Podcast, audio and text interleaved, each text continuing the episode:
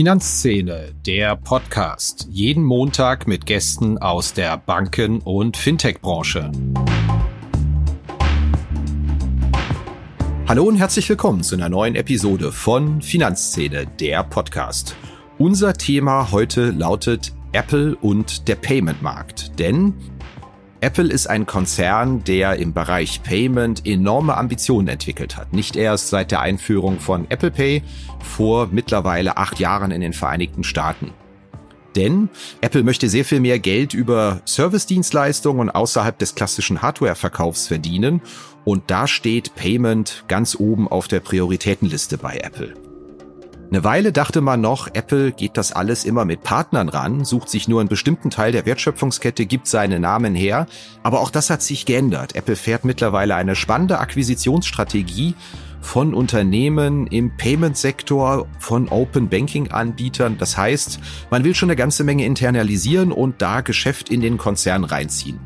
Was genau, was dahinter steckt, was der Masterplan ist, Darüber spreche ich heute mit Dirk Brunke. Er ist Managing Partner bei Osthaven, der Düsseldorfer Unternehmensberatung und seit 20 Jahren in der Payment-Branche aktiv, unter anderem mit Stationen bei EasyCash, Ingenico oder Pago. Ja, Sie hören hier einen Partner-Podcast, klarer Disclaimer. Osthaven ist ein Partner von Finanzszene.de. Jetzt wünsche ich Ihnen allerdings erstmal viel Spaß und hoffentlich Gewinn mit unserem heutigen Podcast. Hallo Herr Brunke, herzlich willkommen bei uns im Podcast. Schönen guten Tag, Herr Kirchner. Freue mich, dass ich da sein kann. Wir sprechen heute sozusagen über den Elefanten im Raum im globalen Payment-Markt, über Apple. Drum gleich mal meine Frage.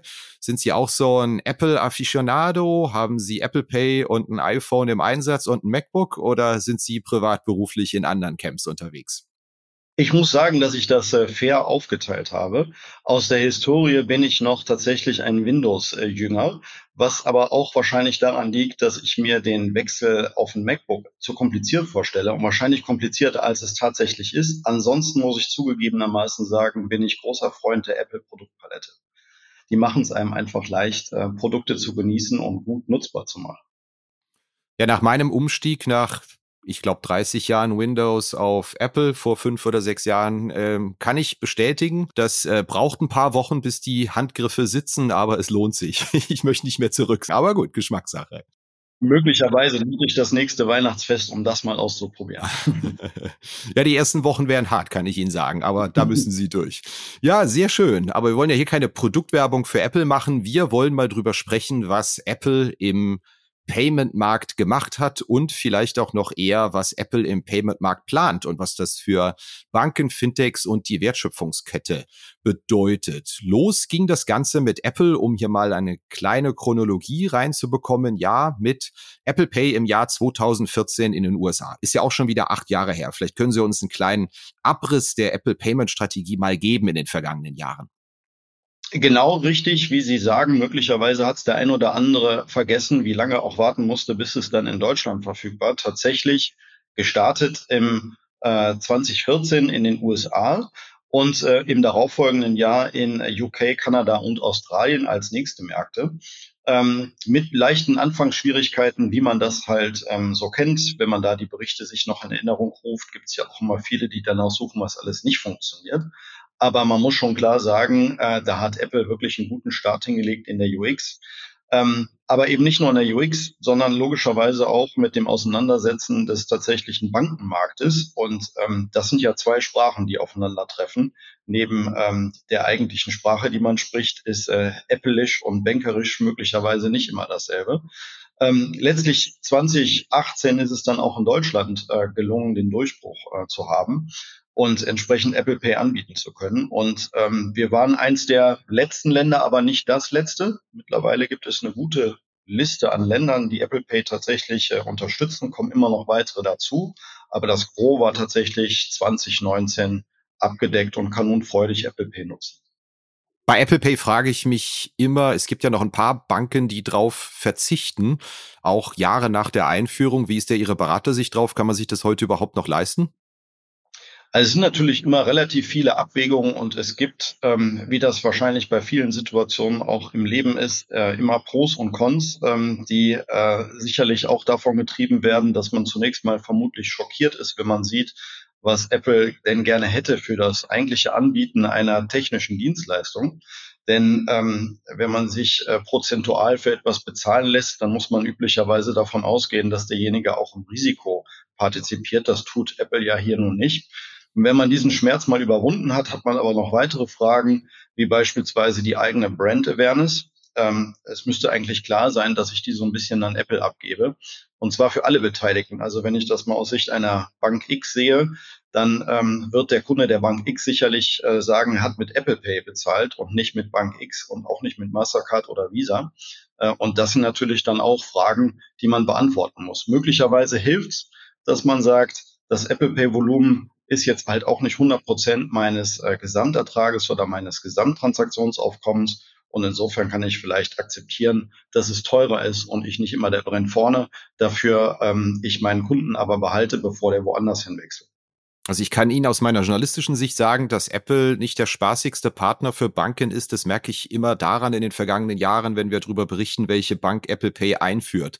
Also wenn das Stunden vor der offiziellen Bekanntgabe äh, auch durch Apple passiert, also die Banken werden immer halb wahnsinnig vor Angst, dass irgendetwas vorher rauskommen könnte, weil sie sagen, dann dreht Apple komplett durch. Und wir haben hier äh, hunderte von Seiten an Verträgen unterschrieben. Da merke ich dann immer schon an der ja, an der Eskalationsstufe, uiuiui. Apple schwieriger Partner offenbar für Banken.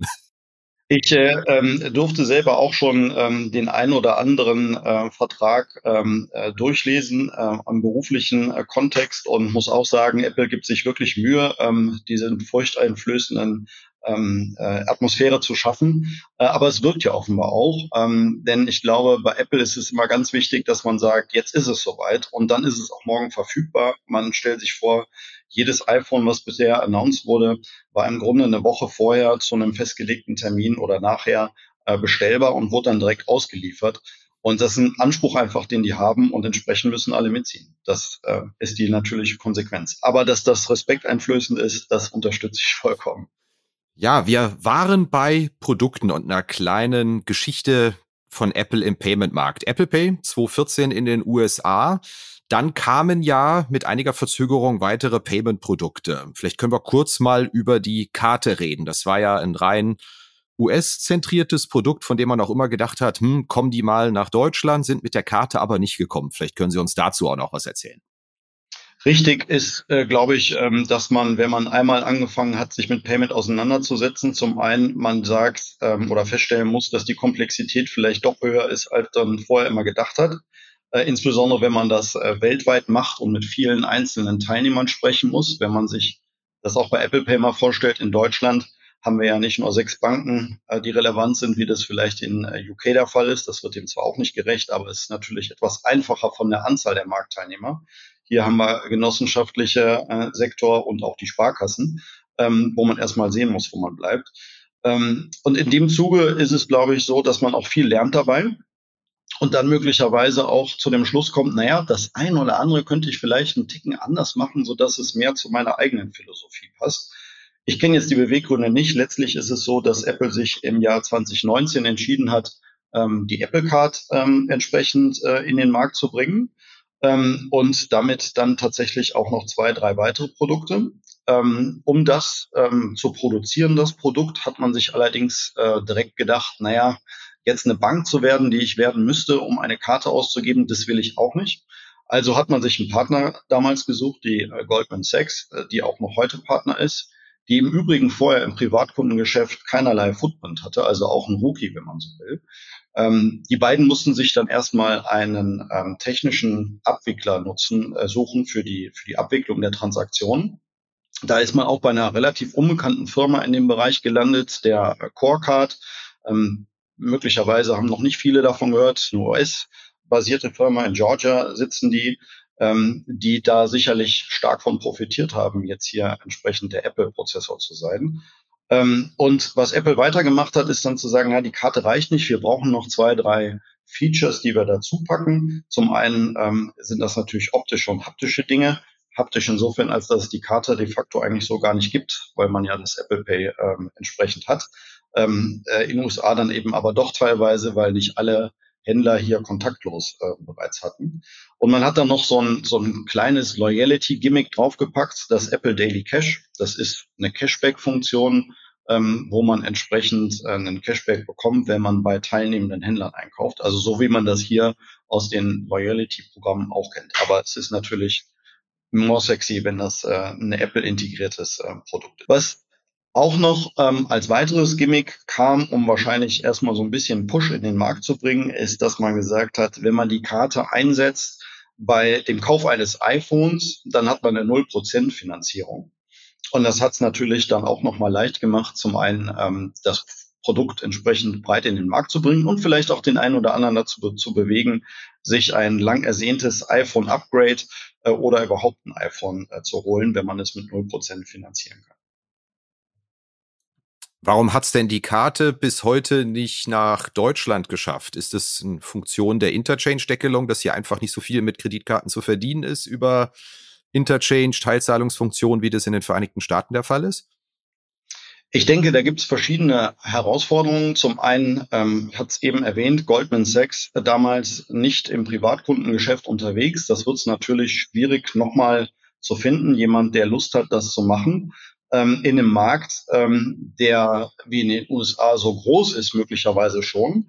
Aber wenn man sich den Rest der Welt anschaut, dann ist die halt ungleich fragmentierter und hat dann auch nationale Herausforderungen oder einfach ähm, Realitäten. Wenn man sich das Beispiel Deutschland mal anschaut, da muss man einfach sagen, dass der weit überwiegende Teil des Volumens sich auf der Girocard äh, abwickelt und ähm, die Anzahl der Kreditkarten in der Nutzung ähm, ähm, im einstelligen Prozentbereich liegt ähm, ein bisschen wachsen, vielleicht im E-Commerce, aber jetzt einfach nicht ein klassischer Markt, wo Apple sagt, da gehe ich mal hin, da mache ich es mir leicht.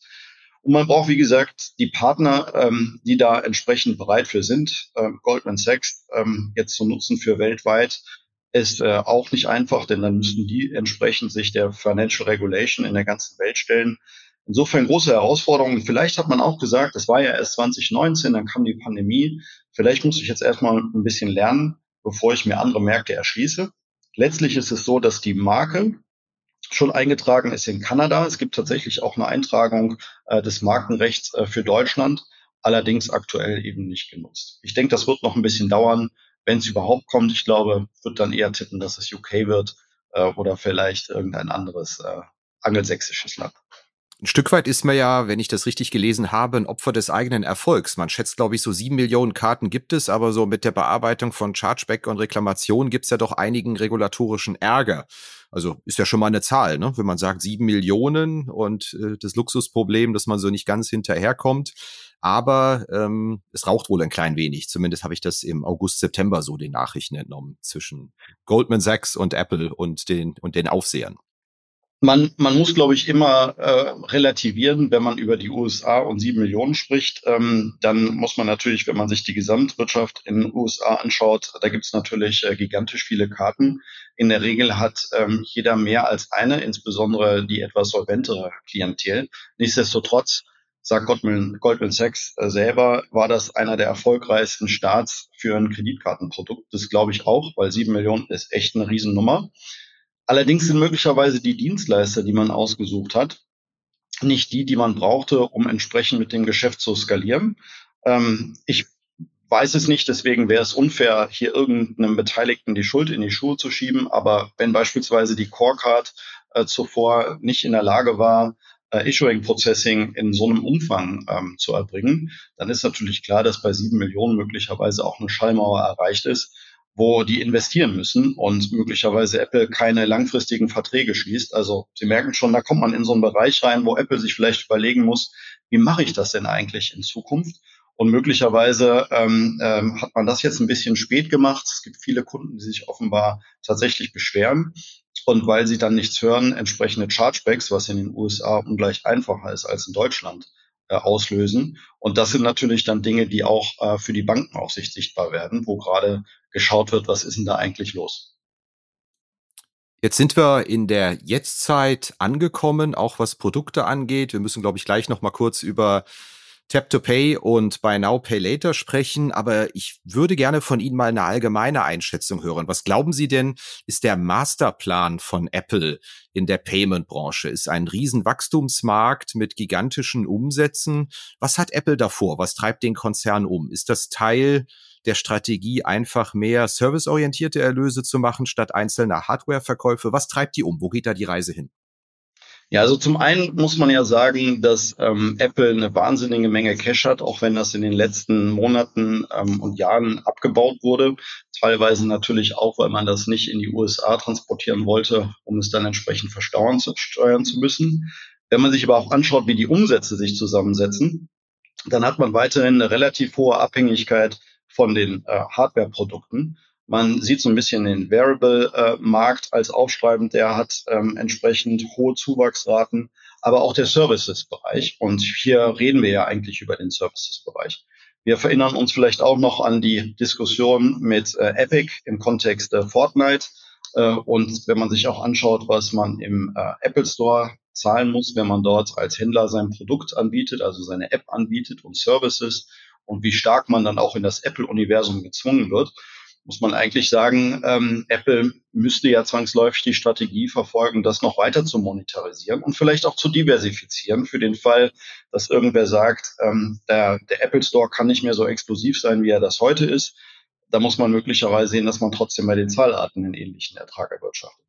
Ich persönlich glaube, dass es darum geht, den Kunden, den Endkunden, also den User des Endgerätes weiter im Universum von Apple zu halten äh, und dazu gehört Payment ganz maßgeblich.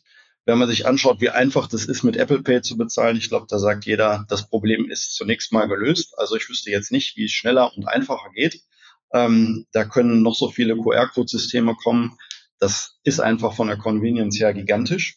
Da muss man natürlich dranbleiben und muss sich überlegen, wie man diesen Markterfolg weiter in, äh, ausrollt, auch weltweit weil ja auch der Wettbewerb nicht schlägt. Also es ist nicht so, als ob äh, Apple mittlerweile einfach nur noch immer der Frontrunner ist, der zuerst die Idee hat.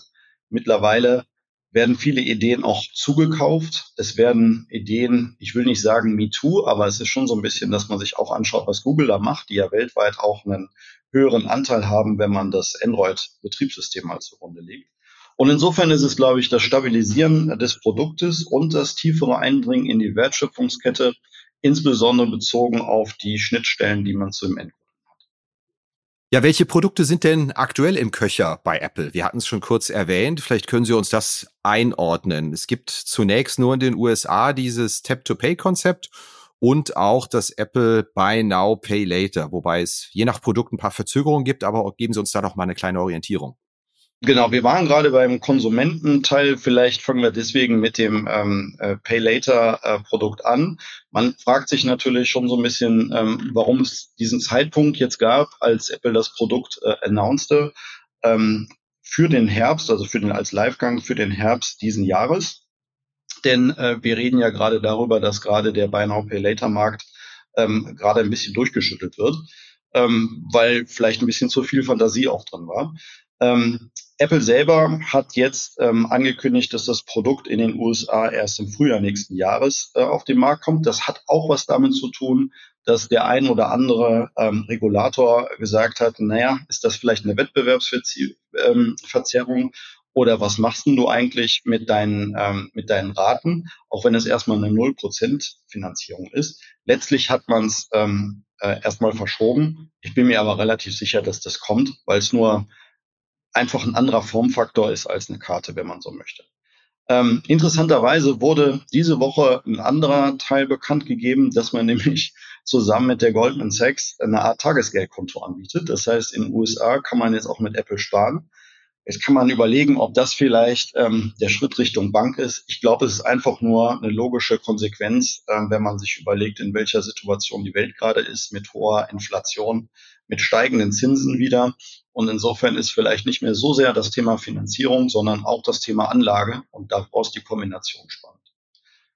Bezogen auf das andere Produkt, Apple ähm, Tap to Pay by iPhone, so heißt es noch ein bisschen schwierig ähm, hat man in den USA gestartet. Ich meine, im Mai diesen Jahres gab es den ersten Showcase äh, in der Apple Eigennutzung.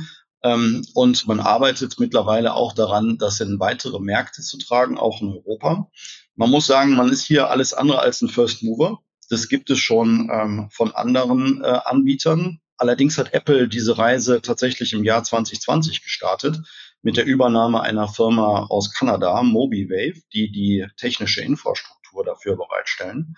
Dann hat man das entsprechend ins Apple-Universum äh, getragen und musste sich wahrscheinlich überlegen, wie mache ich denn jetzt die Distribution? Also will ich selber der ähm, Payment Provider werden, der dann auch entsprechende Händlerrisiken übernimmt äh, und sich ähm, um die Distribution küm kümmern muss oder nutze ich bestehende etablierte Infrastrukturen. Man hat sich für Letzteres entschieden, das heißt, das Produkt wird dann entsprechend ähm, nur im Partnering vertrieben. Ähm, in USA ist das tatsächlich mit Adyen, Square, Stripe und Chase und weiteren Partnern äh, aktuell der Fall. Das heißt, dort kann man das Produkt beziehen. Wenn ich Adyen sage, meine ich damit Adyen USA. Und das gleiche Modell wird es dann entsprechend auch für Europa geben. Wie gesagt, gibt es das Produkt schon. Ähm, der eine oder andere bietet es schon an. SumUp beispielsweise als Klassiker, der ja auch in dem Segment äh, unterwegs ist. Nichtsdestotrotz, glaube ich, ist es nochmal eine andere Sache, wenn Apple das Produkt tatsächlich äh, in den Markt bringt. Und ich glaube, der richtige Boost kommt jetzt erst dann noch in dieses Segment rein, ähm, wo viele interessiert sind an einer solchen günstigeren Abwicklung von Zahlungen, als das heute bei einem klassischen Terminal der Fall ist. Ich denke, da in Deutschland ist ja gerade im Bereich der sehr kleinen Unternehmen doch noch eine Menge Potenzial, sowas zu vereinfachen mal und keine komplizierten Verträge mit Payment-Dienstleistern einzugehen und Sockelbeträge und sonst was, sondern schlicht und ergreifend das Tool zu nutzen, was man sowieso schon hat. Also gerade in Deutschland, äh, glaube ich, ist da noch ein recht großer Markt, der noch äh, unbesetzt ist. Genau. Das sehe ich ganz genauso. Das hat natürlich auch zwei Komponenten. Die eine Komponente ist die, dass das klassische Terminal etwas sperrig ist, dass es einen dedizierten ähm, äh, Software-Download braucht mit proprietärem Zugang. Wir erinnern uns alle vielleicht an das H5000-Thema. Äh, ähm, das war ja nicht so, dass man einfach nur eine App ähm, irgendwo ähm, äh, aktualisiert und dann wieder alles funktioniert, sondern da wurden proprietäre Systeme für genutzt. Die haben natürlich auch auf gewisse Art ihren Berechtigungssinn, aber so ein Telefon wird schon auch immer eleganter, wird technisch anspruchsvoller, wenn es das nicht per se schon ist. Und entsprechend macht man sich natürlich auch die Distribution einfacher und leichter. Wenn man also sagt, wie kriege ich denn ein Update von der App an das Endgerät, ist das ungleich einfacher als mit einem entsprechenden Payment Terminal. Völlig richtig ist auch, dass insbesondere die Mikrohändler oder die SME-Händler dann auch im weiteren Sinne, aber auch vielleicht ein Großkunde äh, auf solche Produkte warten, wo man einfach flexibel zum Einsatz kommt. Also bei Großkunden beispielsweise im, im Bereich Q-Busting oder auch vielleicht im Rahmen der Beratung, also exklusive Händler, die vielleicht die Beratung da anbieten und dann kommt man am Ende mit einem normalen Terminal um die Ecke. Da ist es dann schicker, wenn man direkt so ein iPhone-Gerät hat, mit dem man das machen kann. Und natürlich für die Mikrohändler klassische äh, Pay-as-you-go-Modelle, wo nur die Nutzung bezahlt wird, wo der eigentliche Kosten pro Transaktion nicht unbedingt im Vordergrund stehen. Ich denke, das ist ein Riesenmarkt und solche Produkte werden helfen, ganz egal, ob sie jetzt von Apple kommen oder auf Android basieren.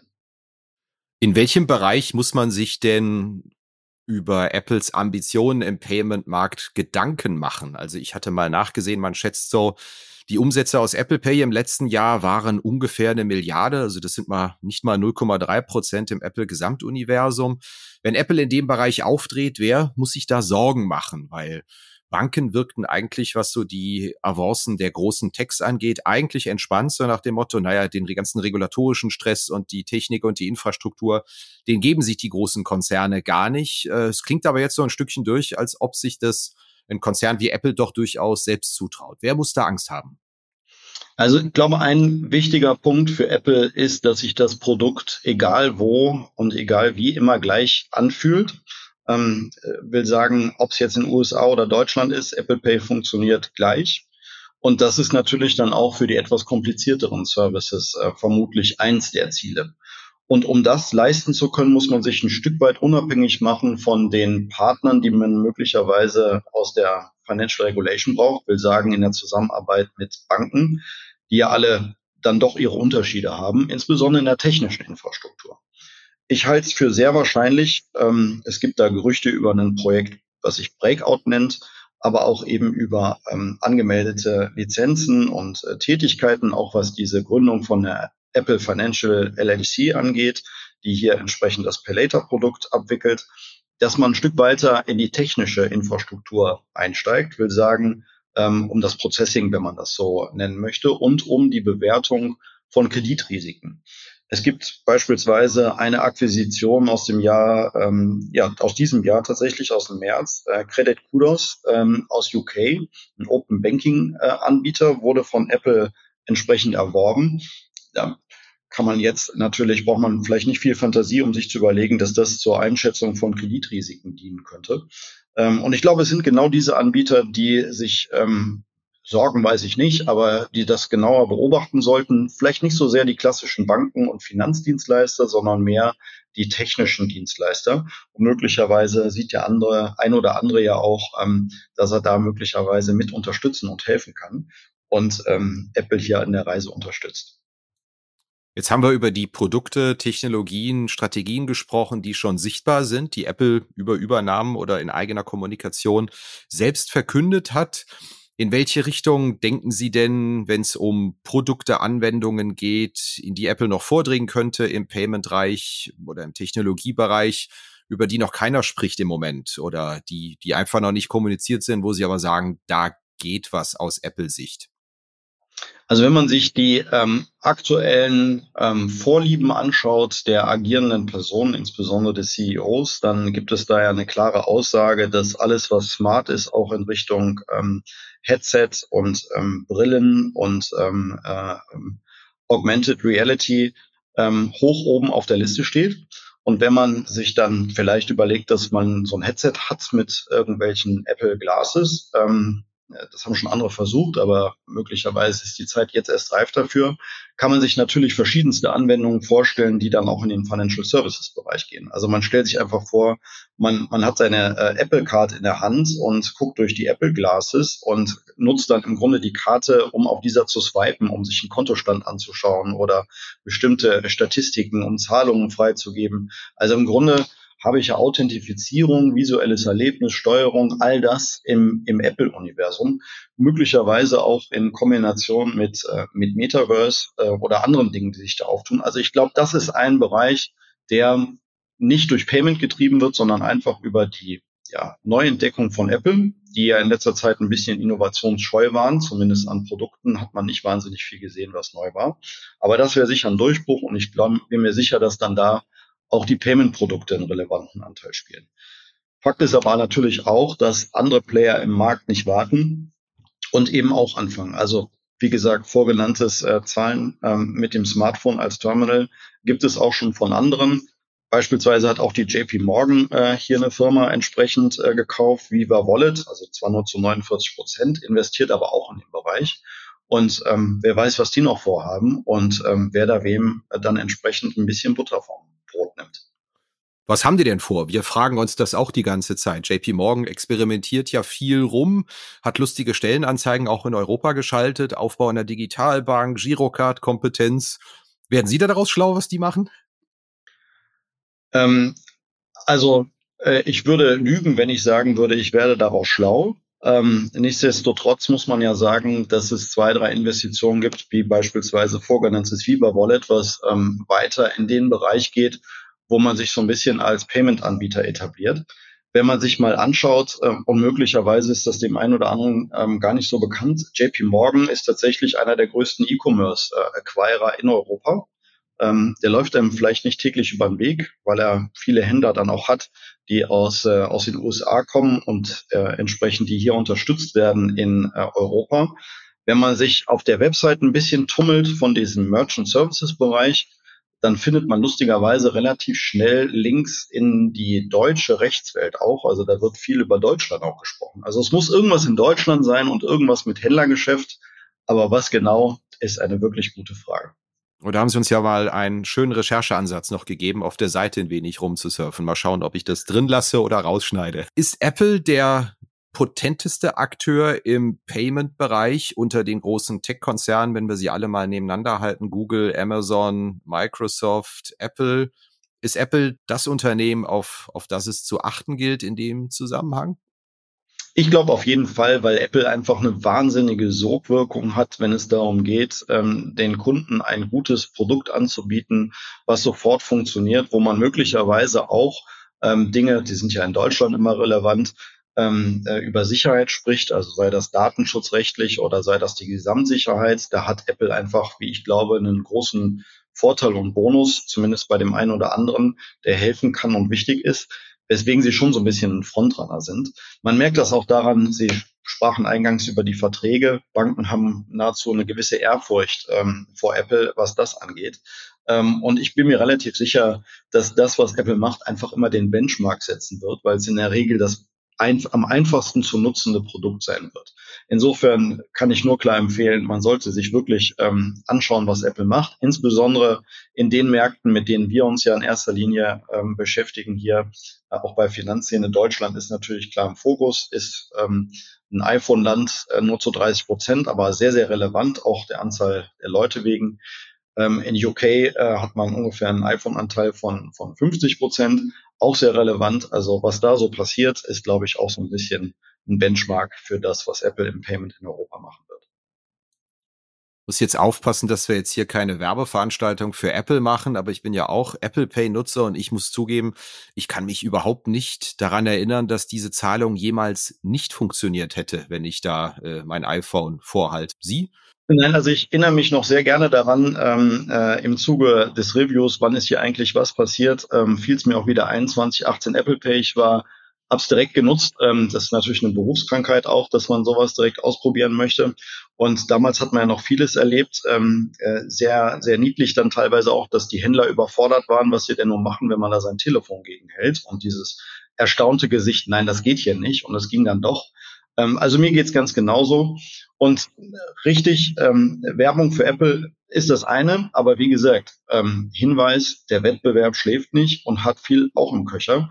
Ähm, Android beispielsweise hat ähm, schon das Enablement für Bezahlen auf äh, Endgeräten. Das gibt es heute schon. Und insofern ist es auch für Apple nicht ganz einfach, in einem etwas komplizierteren Markt Schritt zu halten. Aber wenn es dann um die Convenience geht und die Optik, da sind sie einfach vorne und schwer zu schlagen. Ja, das war's wieder mit dieser Episode von Finanzszene, der Podcast. Wir sagen danke fürs Zuhören, freuen uns über Ihr Feedback unter redaktion.finanz-szene.de. Kontaktmöglichkeiten auch über Threema in den Notes zu diesem Podcast. Vielen Dank. Redaktion und Host Christian Kirchner. Coverdesign Elida Atelier Hamburg. Produktion und Schnitt Podstars bei OMR Hamburg. Musik Liturgy of the Street von Shane Ivers www.silvermansound.com